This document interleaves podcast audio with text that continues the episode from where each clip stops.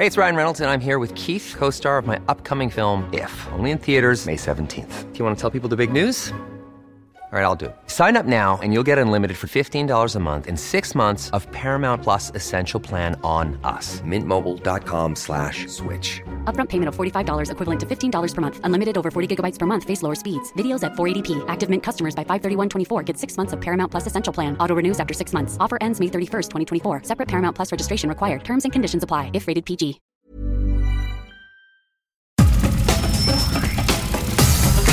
Nada más por convivir. Política, cultura y ocio. Con Juan Ignacio Zavala y Julio Patán. Aquí iniciamos.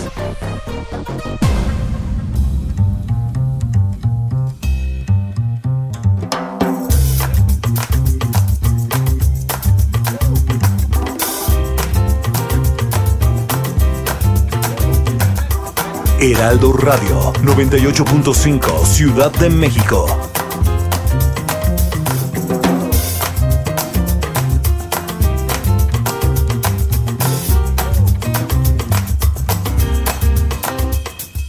¿Qué tal? ¿Cómo están? Bienvenidos a Nada más por convivir en este domingo de noviembre, domingo de pandemia, un domingo que ojalá lo estén pasando de manera eh, ética, como quiere el presidente, ojalá estén amándose los unos a los otros, perdonándose, eh, no solo entre ustedes, sino a sí mismos, ¿no? para que encuentren el camino ah, del perdón y de la felicidad. Julio Patán, el Señor esté contigo. ¿Qué onda? Igualmente, Dios te bendiga. y decíamos, y que Dios los bendiga a todos, por supuesto. Comentábamos ayer que parece ser que el gobierno federal quiere que este país se convierta en una película de Joselito, ¿no? O el Marcelino Pan y Vino. Pili Mili, sí. Pili Mili. Este, y, y ¿sabes qué? Eh, creo que está fracasando, Juan. Creo que está fracasando a pesar de los 8 millones de ejemplares de la guía ética este, para adolescentes inquietos, no sé cómo se llamaba, ¿no? Este, sí. Para el pecador es, estándar, sí. Para el pecador estándar, que es, eh, lo repetimos, una, el producto de una suma de talentos extraordinarios, ¿no? Sí. Este, está ese ese cónclave de filósofos y de politólogos extraordinarios como Enrique Galván Ochoa, que está lleno de amor por el prójimo, sí. es, como, como Pedro Miguel, que está lleno de perdón. Sí. Este, Jesús Ramírez Cuevas, que es bien inteligente. Jesús Ramírez, no, no, no, no, no, un cónclave que te mueres, ¿no? Entonces, este, lo que pasa, Juan, es que no he tenido tiempo de leerla porque hemos estado leyendo otra cosa. Ah, sí. Ah. ah. ¿Quién tiene el libro nuevo? Yuju, yuju. ¿Quién cree que publicó? ¡Híjole! Maribel Quiroga, ¿qué traes entre manos? Un libro. Ay, escribió ¿De qué color? Maribel Quiroga. ¿De qué color? María Isabel Quiroga, ¿cómo estás? Tiene acaba de publicar, usted si no conoce a Maribel se, se lo ha perdido, es una mujer ampliamente conocida en diversos ámbitos de, de, de, la vida profesional, de las relaciones públicas, por ejemplo, de la vida política, y ha hecho un trabajo que se llama, este libro, que se llama El turno es nuestro. ¿De quién, Maribel? De las mujeres, Juan. Cuéntanos por qué o qué, de qué. ¿De qué o qué, por qué? Pues mira, este es un libro que eh, edita Editorial Planeta, está recién salido del horno. Y bueno, pues es el turno de las mujeres, yo creo que por diversas este, razones, ¿no? Eh, y profesionalmente, pues yo creo que en este país y en muchos lugares del mundo tenemos una deuda histórica en el hecho de que debe ser eh, la cancha pareja tanto para hombres como para mujeres. Entonces, este libro es lo que pretendemos, lo que pretendo es, digamos, que se vuelva una guía para todas las mujeres, ¿no? Yo creo que no importa la, edad que tengan, un poco para emparejar la cancha, es lo que yo les digo a, a mis hijos, como si fuera un partido de fútbol, como si los hombres tuvieran dos pelotas y las mujeres solo una, pues necesitamos las mujeres tener dos, dos pelotas, ¿no? Entonces, eh, queremos pues eso, que, que, sirva para cerrar eh, la, la, brecha de género. Ahora, digamos, hay esto, esto que hablas de la brecha de género, un tema además que creo que esta semana resuena muchísimo porque pues lo voy a decir claramente, nada más que este no es el tema de tu libro, pero pues porque tenemos una administración, un gobierno federal particularmente, que le ha pasado completamente de noche todo lo, vamos a llamarlo así, la agenda feminista, ¿no? En el sentido más amplio. Eh, desde la violencia hasta esto, la cancha pareja a la que tú te refieres. Ahora, tú vas por un camino muy distinto. Tú lo que haces es, bueno, traernos testimonios de mujeres profesionales exitosas, ¿no? Así es, sí. Eh, bueno, estoy completamente de acuerdo en lo, que estás diciendo. Esta semana es muy relevante por el, efectivamente por el Día Naranja, ¿no? De eh, la violencia contra la mujer. Eh, ciertamente hubo algunas manifestaciones, no las que se esperaban, pues por el mismo contexto de la pandemia. Y también eh, es increíble, ¿no? Porque, por ejemplo, un suceso como la muerte de Maradona, pues sí, este, le quitó foco, digamos, a la importancia del Día Naranja. Pero bueno, pues eso, este, así son las, las coyunturas eh, mediáticas y yo creo que es un tema que, eh, pues, que va a tener que estar en la agenda durante los próximos eh, años. Pero lo que hago efectivamente en este libro es recoger, digamos, las experiencias, las historias, los aprendizajes de 14 mujeres mexicanas, digamos, líderes eh, en diferentes sectores y se van entrelazando de cierta manera eh, con experiencias profesionales que yo he tenido ¿no? a lo largo de, de más de 20 años de, pues, de estar en, eh, en, la vida profesional. Entonces, bueno, de eso, de eso va, digamos, el turno es nuestro. Es un libro eh, práctico, es un libro, digamos, está, es fácil de leer. Eh, cada capítulo tiene al final un resumen. Y yo creo que si algo hemos aprendido en esta pandemia es que más allá de lo que hayamos estudiado o de la preparación académica, eh, lo que se requieren son habilidades y herramientas, ¿no? Entonces yo creo que este libro eso, eso es lo que quiere lograr, ¿no? Que, que las mujeres adquieran ciertas habilidades y herramientas para que puedan desenvolverse mejor eh, en el mundo profesional, sobre todo en este país. Cuéntanos, ¿cómo, cómo quiénes entrevistaste y por qué? ¿Por qué las seleccionaste? Sí, la verdad es que eh, junto con el equipo editorial de, de Planeta, eh, con la parte de, no ficción, lo que hicimos, Juan, primero fue de hacer el índice, o sea, decir, bueno, ¿qué queremos decir, no? O sea, ¿qué creemos que le puede servir a una chava que está saliendo de la carrera, no? Este, o qué le puede servir a alguien que quiere eh, emprender un negocio, o cómo le haces para crecer dentro de una estructura corporativa, o cómo pides un aumento de sueldo. Entonces, lo que primero hicimos fue eh, desarrollar el índice, digamos, es un libro que te va llevando sobre, digamos, primero identificar tus circunstancias y, te lleva hasta, hasta decirte, bueno, pues la única manera de que la armes en la vida es pues, ir de fracaso en fracaso sin perder el entusiasmo, ¿no? Como bien lo decía eh, Winston Churchill. Entonces, primero eh, construimos el índice y a partir de ese índice fuimos seleccionando a, estas 14 mujeres. Evidentemente en este país eh, hay historias de de miles de miles de mujeres mexicanas que han tenido que romper paradigmas y, por eso, digamos, han sobresalido en diversos em, sectores, industrias, empresas. Eh, y bueno, pues por eso pude platicar, este, por ejemplo, con María Arisa, ella es directora en general de la Bolsa Institucional de Valores, eh, pude platicar eh, con Guillermina Benavides, ella, ella es directora de la maestría en prospectiva estratégica del TEC de Monterrey, que nos dio varios, cómo hay que construir diversos escenarios, con Lorena Becerra del periódico Reforma, quienes ustedes conocen muy bien, eh, con Leticia Gasca, ella es una chava increíble que creó una cosa, no sé si han oído hablar, seguramente sí, de, la, de este concepto de las Fuck Up Nights, ¿las conocen? No. Ok, las Fuck Up Nights es un, digamos, es un esquema que surge en México hace varios años. Lo, crea esta chava Leticia Gasca que ahora vive eh, en Nueva York. Y lo que hace unas Fuck Up Nights, hace cuenta, se juntan tres personas, ¿no? Este, que se consideran exitosas en su rubro, lo hacen o lo hacían antes de pandemia los jueves en la noche, ante un auditorio, digamos, de entre 30 y 50 personas, y estas, eh, y estas gentes que van a hablar cuentan un fracaso que hayan tenido en su carrera profesional. Entonces, eh, es muy bueno porque por un lado muestra... Eh, la vulnerabilidad de alguien que se considera exitoso. Y por otro lado, lo que dice eh, Leticia, ese es el último capítulo eh, del libro, de hecho se llama Si te dolió, úsalo. Eh, y lo que ella dice es que el fracaso se suele vivir en soledad, ¿no? Es como... Mm. Cuando pierdes una campaña política, pues se pierde en soledad, cuando la ganas, este, se gana con mucha gente, ¿no? Es un poquito el mismo concepto, de decir, oye, tenemos o sea, muchos más aprendizajes del fracaso muchas veces este, que del éxito, pero no lo solemos compartir. Entonces, ella crea esto, este tema de Fuck Up Nights ya este, se ha llevado a cabo en más de 200 ciudades eh, en el mundo. Hay un, por ejemplo, si te metes a YouTube, le pones Fuck Up Nights, puedes encontrar Fuck Up Nights de gente muy famosa. Por ejemplo, Chumel Torres tiene una muy buena Fuck Up Night.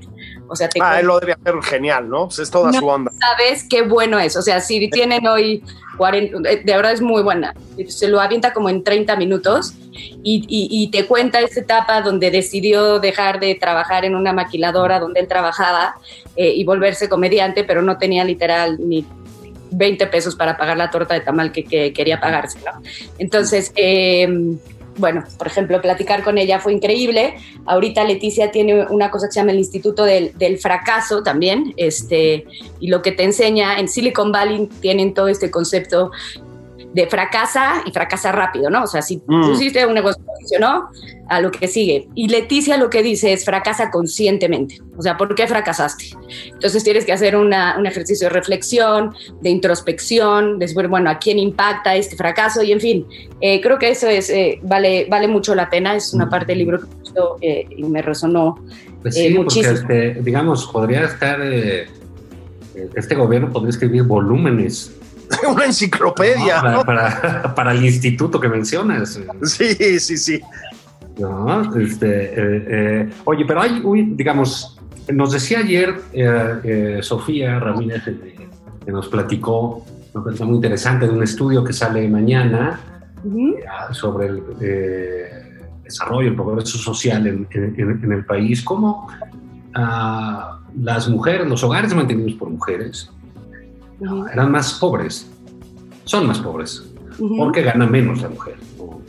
Está esa, eh, esa, parte. Entonces, digamos, está esa ah, eh, situación trágica en, todas las, eh, en todas las áreas de la vida con las mujeres. Y ya esto que mencionas de tener un, tu libro, tener un grupo de mujeres ¿no? que hayan sido exitosas o que quieran y que estén jalando a todas las demás en este cancha pareja que mencionabas al, principio. Tú, eh, digamos, de tus pláticas y de las entrevistas que, que realizas en el, en el libro, ¿cuál, ¿cuál es el patrón eh, común que ves en, en ellas, en las mujeres que entrevistaste? Sí, bueno, primero mencionarte esto que estás diciendo que, eh, los hogares, digamos, que, que, mantiene una mujer son más pobres. Yo creo que todo viene de la creencia, ¿no? De, eh, claro, o sea, el hombre en el mismo puesto que la mujer le vamos a pagar más dinero porque mantiene la casa, o sea, él es el que tiene que pagar la escuela y la manutención de los niños, ¿no? Entonces, yo creo que esta serie de creencias en este país, sobre todo, que están tan arraigadas, no ha permitido... No ha lo de la mujer es complementario, ¿no? Exacto, es para sus chicles, dicen a veces, ¿no? Y, y, en algún lugar del libro menciono que incluso hubo una época en que, en que amigas de mi mamá me decían, ay, qué linda que trabajas. Mira que trabajas. O sea, entonces, bueno, en fin, viene de estas creencias. Yo creo que lo que encontré, digamos, en, todas estas mujeres eh, son dos cosas, ¿no? La primera, que tuvieron que romper paradigmas en, algún punto de su carrera, o ya sea a nivel personal o, profesional, esa es la primera. Y la segunda, que el hecho de que se atrevan a contar estas historias, eh, las pone en un lugar de muchísima vulnerabilidad, ¿no? O sea, siento que en el momento en que te permite ser vulnerable y contar tu historia, eh, porque todas las historias tienen, este, por supuesto, sus sinsabores y sus lados, pues siempre dramáticos o tristes o, eh, con muchos obstáculos, eh, el hecho de contarlo yo creo que las, las pone en un lugar vulnerable y eso tiene una riqueza enorme para, para, las, pues, para las mujeres que, que están emprendiendo o que quieren construir una carrera profesional. Eso es, yo creo que los dos este, denominadores que pude encontrar entre ellas. Te tiene que haber quedado, Maribel, un montón de material o por lo menos de material potencial, digamos, en, por decirlo así, en el escritorio, ¿no?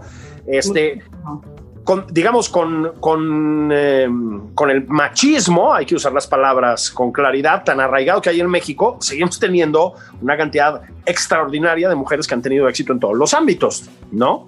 ¿Qué vas a hacer con eso? Yo, yo creo que puedes darle continuidad a este, a este libro, ¿no? Sí, mira, me, pasaron dos cosas, como que cuando platiqué la idea con, el equipo editorial de Planeta, como que yo dije, ay, bueno, pues quieren un libro donde yo entreviste a mujeres eh, eh, mexicanas destacadas en diversos sectores, este, pues eso va a estar padre, ¿no? Porque voy a hacer entrevistas y las vamos a contextualizar y a darles un poco de formato y pues ya, ya está. Y la verdad es que el libro resultó mucho, bueno, no, no no de leer, pero sí de hacer mucho más complicado, eh, porque lo que querían, digamos, este, Karina, la, editora, que, también ha sido tu, editora. Este, ah, así es.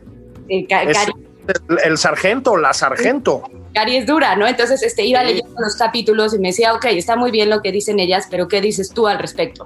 Entonces, mete tu experiencia, mete un... Entonces, esa parte, digamos, en ese sentido, eh, por un lado me costó más trabajo porque pues me sacó absolutamente de mi zona de confort, no que escribir libros esté en mi zona de confort, pero bueno, este digamos me sacó ahí en ese sentido de, de la idea inicial que tenía, lo volvió más complejo, sin duda mucho más, este, también mucho más rico. Y por otro lado, pues efectivamente se me quedó un montón eh, de material de las entrevistas que no pudo ser en ese sentido retomado en el libro, ¿no?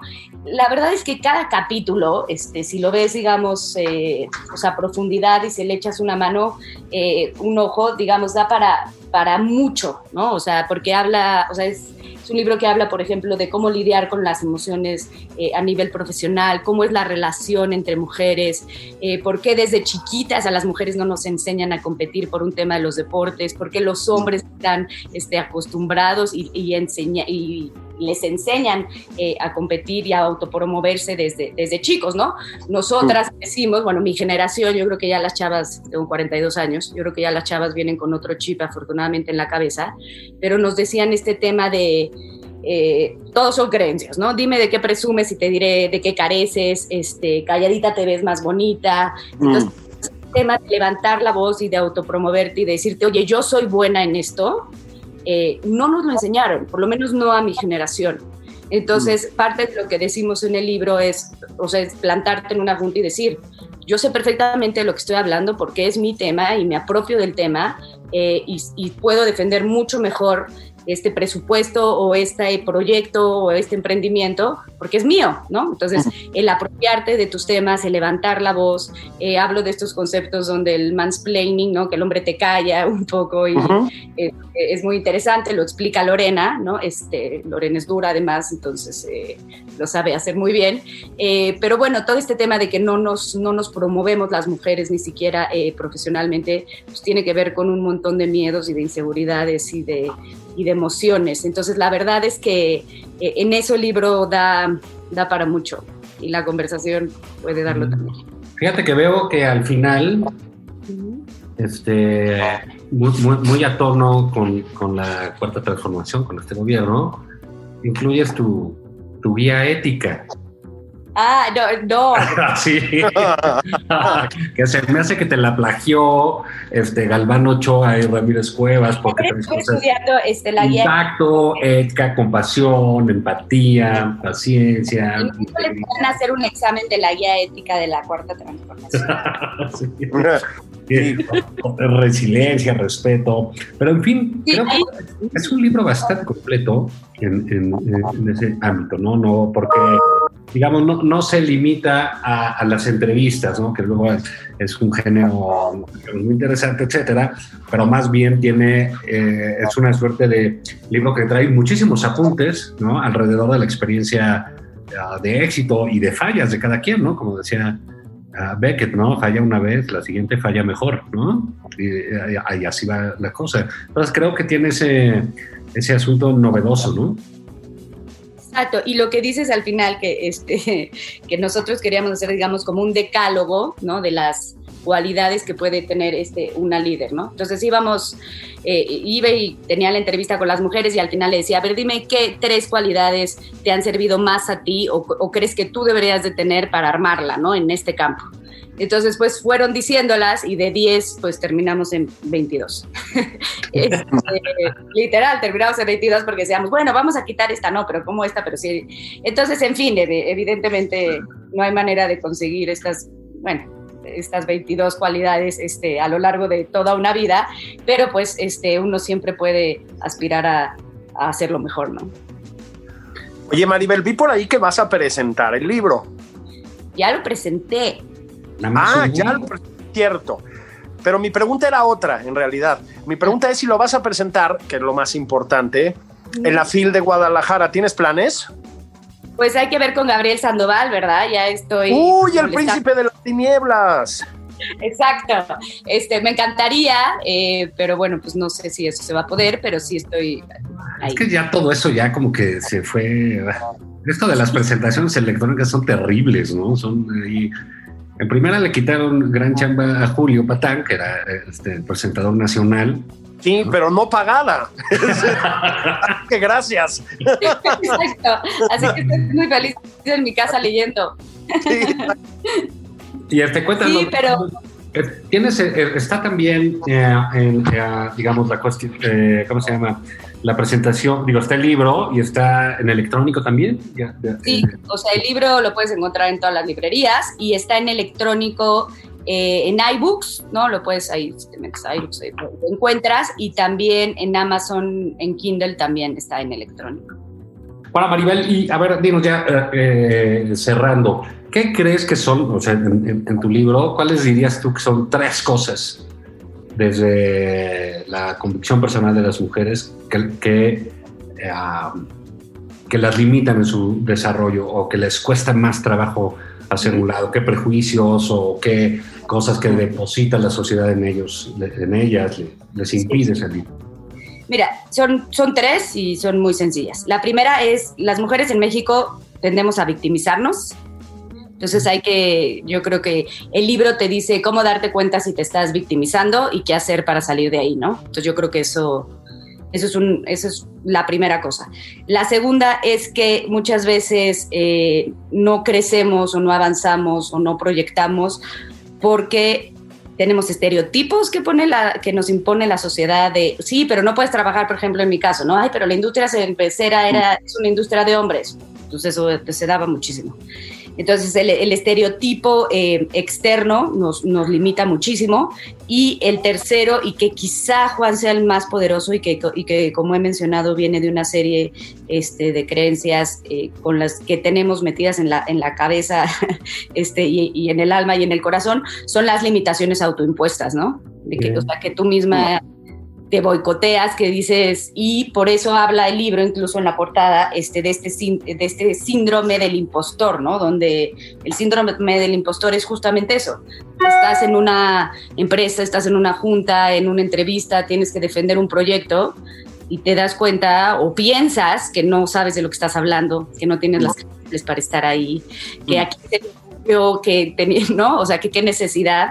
Y eso, bueno, es, es, un, digamos, un síndrome que se identificó desde 1978 y que, bueno, pues por supuesto que limita a las mujeres, también a los hombres, pero se da mucho más eh, en las mujeres en el ámbito profesional. Pues bueno, Maribel, pues el turno es tuyo con tu libro.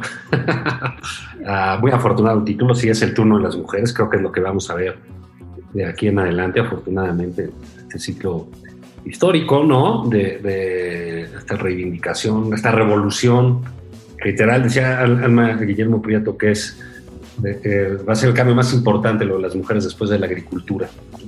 Ese es el, el, el, nivel que le pone. Y pues felicidades por tu libro. Muchas gracias. Muchas felicidades, gracias. Maribel. Te mando un abrazote. Otro, Julio. Y gracias, Juan y Julio. Enhorabuena espacio. Ah, bien, nosotros vamos un corte y regresamos este, aquí nada más por convivir eh, para hablar bien del gobierno. No se lo pierdan. Eso.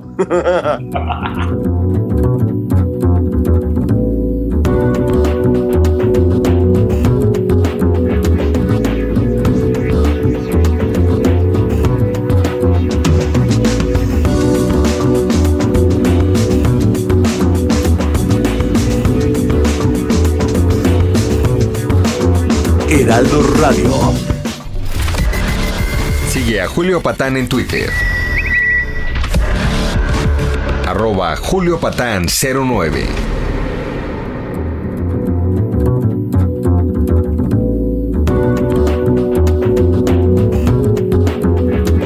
Heraldo Radio 90.1 Monterrey.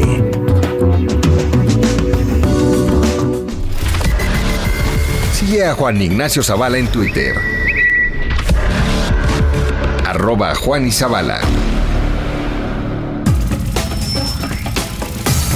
Esto es Nada más por convivir. Una plática fuera de estereotipos. Con Juan Ignacio Zavala y Julio Patán.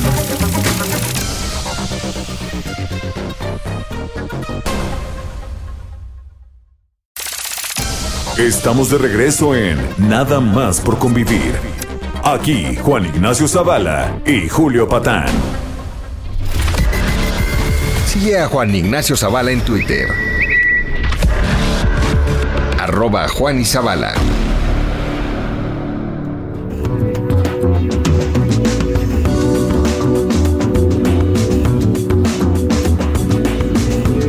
Estamos de regreso en Nada más por convivir. Estábamos platicando en la primera parte de este programa extraordinariamente exitoso, popular, taquillero. ¿No? Estábamos platicando con Maribel Quiroga sobre su libro nuevo, libro sobre mujeres exitosas en, el, en todos los ámbitos, Juan, en nuestro país. Em, lo que me lleva a recordar que la sensibilidad, la comprensión profunda, ¿no? Del, pro- del, vamos a llamarlo así, de la agenda feminista, se volvió a manifestar esta semana en nuestra administración federal. Sí, fíjate que yo no lo había pensado así como señor presidente. Y sí creo que eh, la violencia contra las mujeres, eh, la violencia en todo, de todo tipo, ¿no? Este, el acoso sobre ellas, no solo físico, sino eh, moral, laboral, etcétera, pues es, es una herencia del neoliberalismo, ¿no? Es una herencia del neoliberalismo. Sí, creí que era una cosa más bien arraigada de otra índole, pero ¿cuántas cosas descubre el presidente? ¿Cómo le hace es para tener tanta sabiduría, eh? Y es increíble. Uno pensaría que, por ejemplo, los pasajes de la Biblia o del Corán, ¿no? Este podían tener un ligero tinte machista, ¿verdad? No, Juan. Fue el neoliberalismo. Es culpa de Milton Friedman, de De Hayek. Salinas, ¿sabes qué? De Salinas de Gortari. No, y de Felipe. Calderón. No, y de Felipe Calderón. No, Ah, que no se te olvide. Por supuesto, no, No, más no. faltaba. Es Nada más nos faltaba. subió en la pesadilla neoliberal. neoliberal, exactamente, sin piedad, con una crueldad increíble. De verdad es, es, eh, es llamativo cómo Juan no puede el presidente con este tema. O sea, no hay manera de que tenga una respuesta coyuntural buena al otra vez lo voy a llamar así, a la agenda feminista. No puede ser. Los feminicidios, etcétera, etcétera, etcétera, etcétera. Nomás no entiende. Volvió a decir, Juan, que el feminicidio es lo mismo que el homicidio, pero es de, pero con mujer. Coño. O sea, Es muy chistoso, la verdad. ¿no? Como que sí, es así como si, si estuvieras eh, este, eh, escuchando conceptos eh, políticos y filosóficos en una película de Capulina. sí, completamente. Y luego, pues sí, ese fenómeno raro del silencio ¿verdad? en la facción feminista de Morena. Hay un... eh, a ver, el- el, eh, la, la- la agenda feminista nutrió fuertemente a Morena y acompañó al presidente hasta la victoria. Y híjole, mano, debe ser, la verdad, la verdad, bien difícil estarlo viendo decir esas cosas. La familia es la principal institución de seguridad social del país. Las mujeres de enfermeras, mano, de cuidadoras. Sí, sí, Está sí. fuerte, Juan. Sí, que tengan que quedar, que se queden en sus casas. También si están saliendo, ¿no? Exactamente. En vez de cuidar al abuelito, al tío, ¿no? Yo ya le dije a mi hija que también se tiene que quedar aquí a. Y que en vez de pintar las esculturas, que las limpien, Ah, sí, que le exactamente. saquen brillo. Que le saquen brillo, como, como corresponde a una mujercita. Caray. No, es, es Sí, mucho es muy penoso, es muy penoso. Fíjate que lo, lo dices bien. Eh, Yo digo, es algo que por supuesto es el movimiento de, de- de- de mujeres, por supuesto que está mucho más allá de López Obrador y mucho más allá de cualquiera que estuviera en el gobierno. O sea, digámoslo así, lo sobrepasa. No es que alguien lo trajera en su agenda, no. Aquí lo que es asombroso es eh, eh, la escandalosa, porque así lo considero, eh, incapacidad para reaccionar con, con empatía, con asertividad, con, con, con, digamos, con sentido común a las demandas de las mujeres, a las acusaciones, con un poco... El presidente es el problema. Él cree que gobierna para un grupo de electores que lo eligieron a él. Un, un grupo cada vez más reducido porque ya no, digamos, no hace caso de este conglomerado de 30, ya va como en los 20 millones, ¿no? Va, va a llegar a su, a su voto duro y va a seguir siendo popular. Eso tampoco tengo, eh, tengo duda. Pero, digamos, el presidente representa a la nación. Por eso él podría pedir disculpas a las mujeres. Así es. Ah, sin entrar en culpa de nada, Julio. O sea, creo que es- eh, él ve las cosas torcidas, ¿no? Cree que, que si pide esa disculpa es porque es su culpa. Y no, bueno, pues es una falla este, estructural del país, de, de nuestra civilización, incluso como... Es como correcto. los, libros que son pilares de nuestros códigos, ¿no? De conducta. ah, eh, estaban llenos de, machismo, ¿no? Todavía eh, en Italia, decía, este, este gran libro, no sé si lo has leído, eh, lo mencioné hace rato con, con, con Mar- Marisabel, creo que aparece el de, el de mm, Alma Guillermo Prieto, de ¿Por qué soy feminista? ¿no? Es extraordinaria. Es que Alma Guillermo Prieto es una gran escritora, ¿eh? Y, y ella recuerda que todavía en los 70 en algunas zonas en Italia, el castigo de la violación, el violador, era casarse con la violada. Sí, sí. Entonces, ese, o sea, digamos, ¿qué es eso? Pues eso es una ah, eh, violencia gigantesca que se ha ejercido por las mujeres y no por el lado de López Obrador. Entonces, esa No, no, no. incapacidad de él como líder de- del país de ponerse en, en- en una situación empática con las mujeres y tratar de ayudar a la causa, pues hace mucho más ríspido el debate y por supuesto lo hace más ríspido con él. Desde luego, y hace y, y contribuye a que las protestas sean más violentas y más arrebatadas, porque hay exigencias profundas y exigencias inmediatas, además, a las que no se atiende, Juan. Y cuando dicen nos están matando, pues sí es cierto. Es decir, sí es cierto. Y hay una incapacidad. Eh, Ahí sí estoy con el presidente López Obrador, también de los sexenios anteriores, Claro, pero claro, no, particularmente. ¿eh? Si, si te digo, si no, no es que sea un problema, el problema es que lo toma como si fuera entera su culpa. Su culpa es no saber reaccionar, en eso sí está muy mal. Muy mal, ¿no? Y sabes qué, Juan, yo sí creo que se combina esto con ese conservadurismo suyo. O sea, hay un, eh, hay un algo muy machista, no, no violentamente machista, pero sí machista, en muchas de las cosas que dice el presidente. O sea, esas ideas como de quedarse a cuidar al abuelito y limpiarle la papilla, ¿verdad? Como si fuera responsabilidad de la mujer. Sí, vamos a quitar las guarderías y que los cuiden las señoras. Sí. Hazme el favor, ¿no? Entonces, creo que es una mezcla de incomprensión profunda de esta coyuntura, incomprensión profunda del problema de fondo y también de conservadurismo, de machismo, hay que decirlo.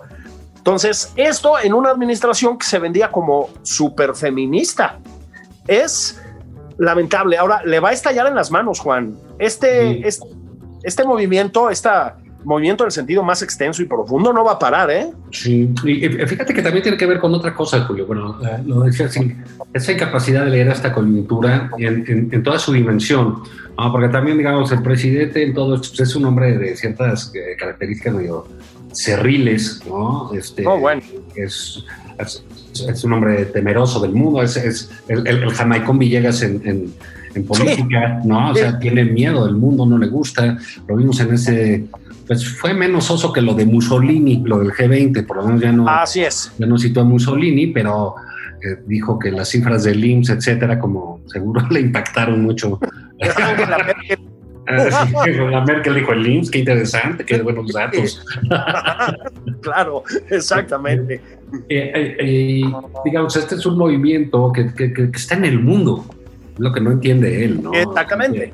Que, está en todos lados, que las mujeres están eh, brincando, reclamando, gritando, todo eso justamente en todos lados, ¿no? Y, eso, eh, esa falta de comprensión de ese tipo de problemas se, vuelve muy difícil eh, de manejar para él mismo porque lo trata de llevar al asunto eh, electoral, al asunto de que son los fifís o los neoliberales o son nuestros enemigos de la transformación. No, la verdadera transformación, cuando se logre que van a pasar años, pero va muy aceleradamente, es la de las mujeres.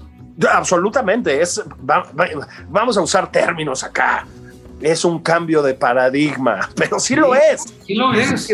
Este sí, lo, es. este sí lo va a hacer, o sea, sí, sin duda. Y no saber reaccionar a eso, mm, pues sí, sí, sí creo que mucha gente que pensó ah, que, bueno, el presidente, algunos quienes pensaron, ahí sí muy mal, porque desde hace mucho saben que el señor no es un hombre de izquierda, y cada vez ha sido más claro que es de derecha radical, ¿no? el otro día que, que veíamos, en que hablábamos de The Crown y que de la Thatcher y eso, pues, pues aquí este cuate ha, le ha metido una reducción al gobierno que oh, bueno. lo hubiera envidiado Margaret Thatcher.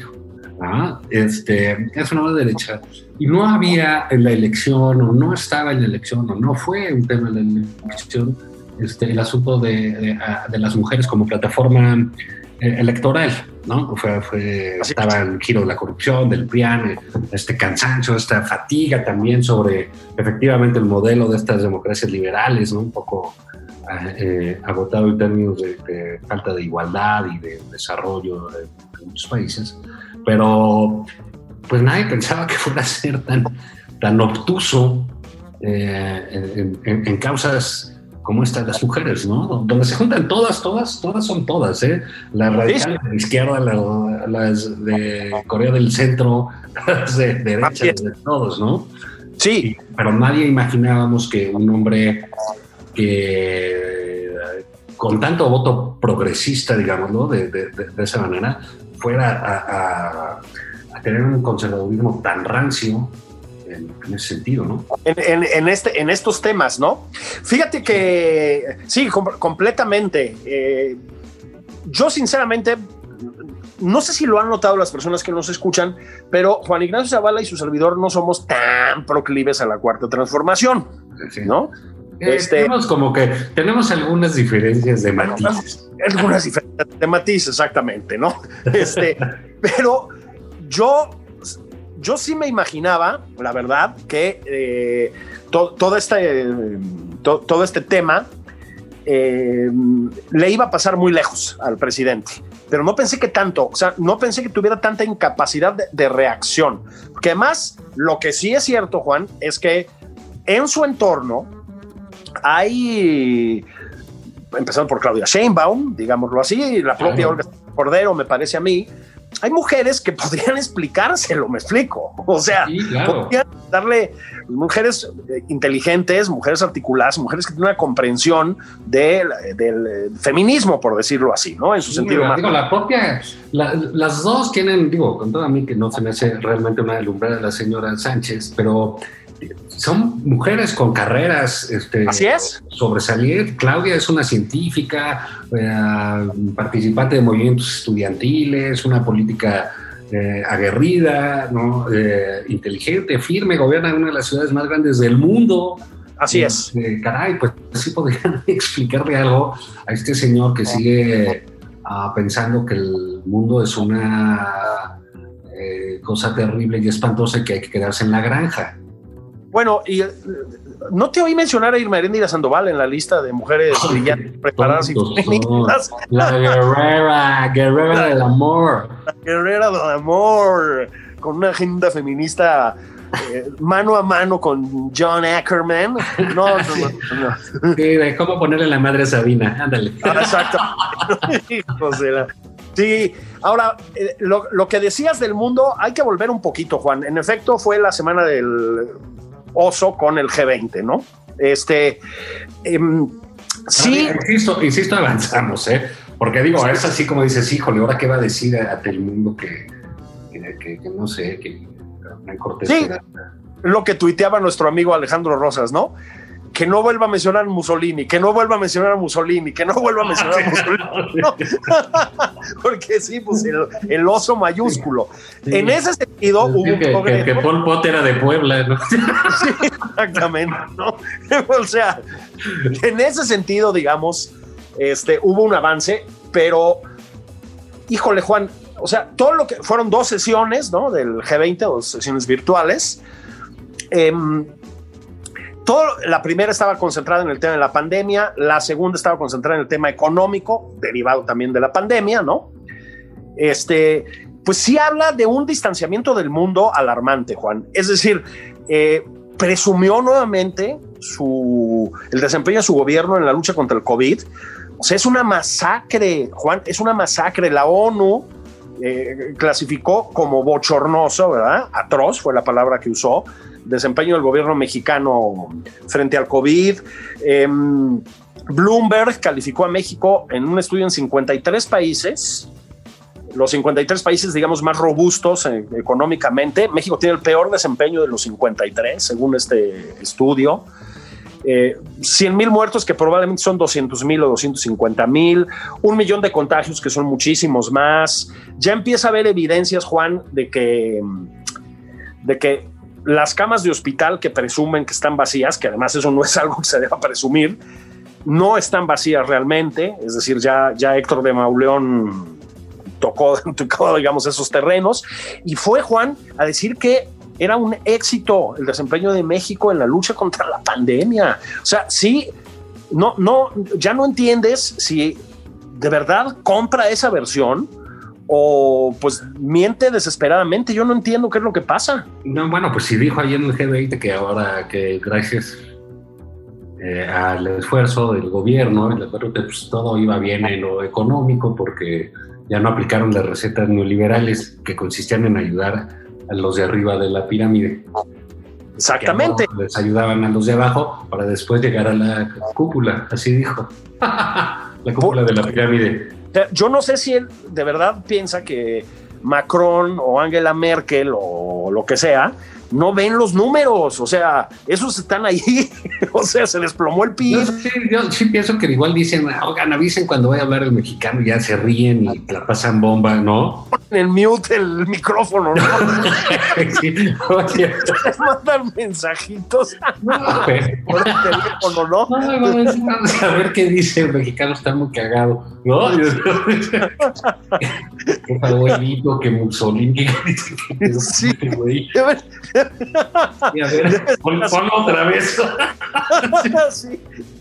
Pero bueno, pues es parte, es, es, es, parte del tema y de esta visión que, eh, que hablábamos, ¿no? Que, y al contrario, pues insiste, digo, no lo sé, quién sabe hasta dónde lo quiera, lo quiera llevar, este, de, esto de cuándo va a reconocer a, a Biden.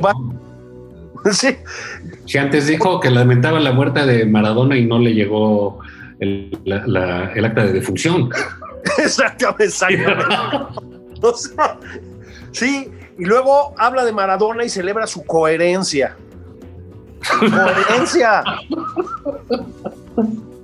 pues, sí, no, yo... y, y, que gracias a él le gustó el fútbol, que porque no le gustaba. De verdad, es, es que tiene la cabeza, cara es una cosa rarísima, ¿no? O sea, entonces fue una semana como de salidas de tono otra vez, pues muy, muy perturbadoras, la verdad.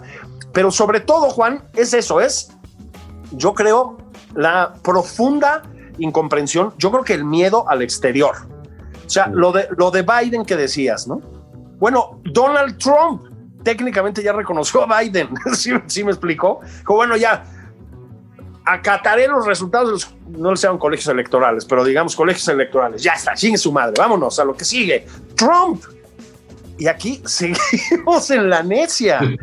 Seguimos sí, en la necia. Que digan las autoridades electorales, pues cuál, bueno, pues. sí, o sea. Pero mira, pues ya, ya, ¿qué haces, no? O sea, como que dices, bueno, pues ya otra cosa, pues ya.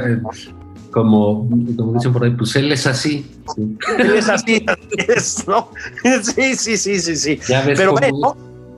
Pero ve, es esa, en serio, insisto, esa incomprensión del mundo exterior, o sea, del, del planeta Tierra, pues, ¿no? Muy, es, es muy inquietante, Juan, porque sí estamos en un mundo más o menos de fronteras abiertas, ¿verdad? Este, dejar hacer, dejar pasar y todas esas cosas. Entonces, creo que mm, otra vez al presidente le estallaron en las manos de nuevo el problema feminista y el problema de la agenda exterior. Vamos a ver, Juan, y aquí viene el otro asunto de, de la semana, muy mencionado, que también funciona el tema de las vacunas. Lo digo porque fue una operación fundamentalmente del canciller, de Marcelo Ebrard. Hay que decir que buena, ¿eh? Y ahora, digamos, creo que el, gobierno al estar hablando uh, sistemáticamente, reiteradamente de las vacunas y de que ya vienen y que ya autorizaron, etcétera, está eh, uh, falseando la posibilidad de una solución en el corto plazo, que no la va a haber. No la va a haber, ni en ningún país además. No, o sea, esto va y las vacunas ya se van a tardar meses. Y ya viste los de AstraZeneca que siempre no tienen un, nivel de confianza amplio. Eh, ah. los de Pfizer, pero bueno, también dicen que aquí no tenemos cómo congelar las cosas, ¿no? Que ni en hieleras del Oxxo se puede, cosas así. Ni, ni en, ni en las pipas de Irmairendira Sandoval. De... es nada de eso. Entonces, pues caray, sí están, eh, digamos, como que anticipando una solución que todavía está lejos de serlo, ¿no? Sí, es decir, está calculando Pfizer que va a empezar a distribuir su vacuna en los Estados Unidos entre mediados y finales de diciembre, Juan. Ciertamente Brad, con habilidad, diría yo, y con inteligencia, este, hizo acuerdos buenos con las farmacéuticas para traer con relativa rapidez las vacunas. Pero relativa rapidez en estos asuntos suele ser eh, eso, muy relativa. O sea, más bien, más bien son lentos los tiempos. Se tienen que producir millones de dosis de vacunas, que ver la manera de distribuirlas en los países. Hay países que también tienen acuerdo con las farmacéuticas. Entonces, claro, vender, es lo que dices tú, venderle a la gente en este país, al pueblo bueno, a la ciudadanía, la idea de que ya merito llegamos a la solución, pues es una profunda irresponsabilidad, Juan, porque además están pasando por alto un detallito. Y es que lo que fue Cofepris está en manos de Hugo López Gatel. ¿eh? Ah. Y entonces ahí se mezcla la incompetencia y la grilla. Entonces yo no sé qué va a pasar, pero estamos en sus manos, Juan, del responsable de los 100 mil muertos, ¿eh? Quizás deberían estar haciendo una campaña todavía más fuerte e intensa para evitar las reuniones. Porque Yo creo que sí. Estas épocas de posadas, eh, los intercambios, las fiestas de la oficina. Hijo, qué bueno que... Otra, va a ser un contagiadero brutal. Pues es a lo que le Vamos a ver cómo sale Estados Unidos de estas fechas del, del Día de Gracias, ¿no? Y el viajadero que es por todos lados. Sí, estaban llenos los aeropuertos ayer en Estados Unidos, antes de ayer. Este, no, el jueves, el jueves fue el día de gracias. Este, estaban llenos los aeropuertos en los Estados Unidos.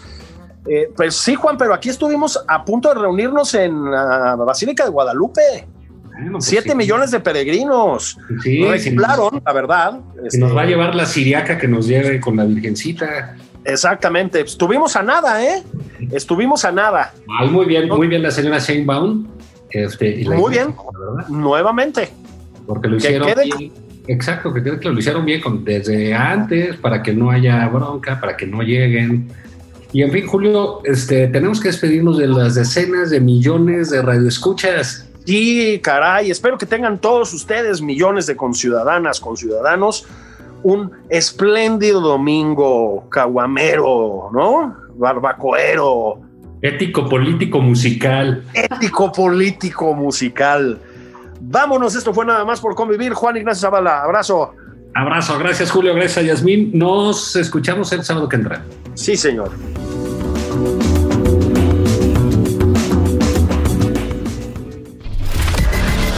Sigue a Julio Patán en Twitter. Arroba Julio Patán 09.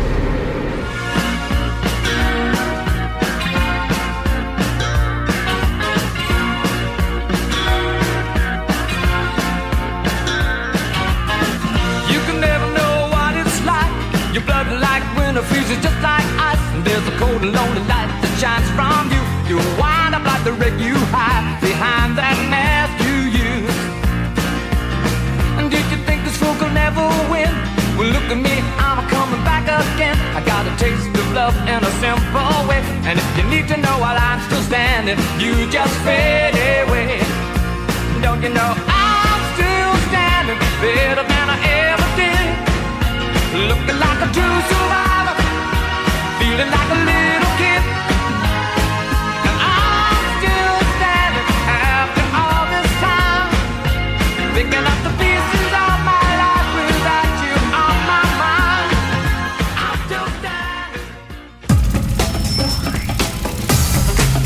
Esto fue Nada más por convivir. El espacio con política, cultura y ocio con Juan Ignacio Zavala y Julio Patán.